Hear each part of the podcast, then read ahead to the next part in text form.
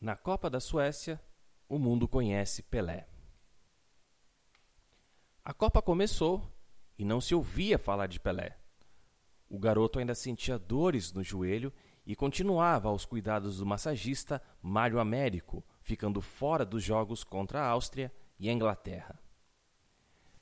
Mas após o empate sem gols contra os ingleses, a pressão aumentou para que o técnico Vicente Feola modificasse a equipe que então enfrentaria a temida União Soviética. Entraram Pelé, Garrincha e Zito. Contra os soviéticos, Pelé fez a jogada que resultou no segundo dos dois gols de Vavá. Porém, foi no encontro seguinte, frente à defesa ferrenha do país de Gales, que o menino se tornou herói nacional. Na metade do segundo tempo, teve calma e habilidade para matar no peito, enganar o Beck e bater no canto direito do goleiro, no único gol da partida.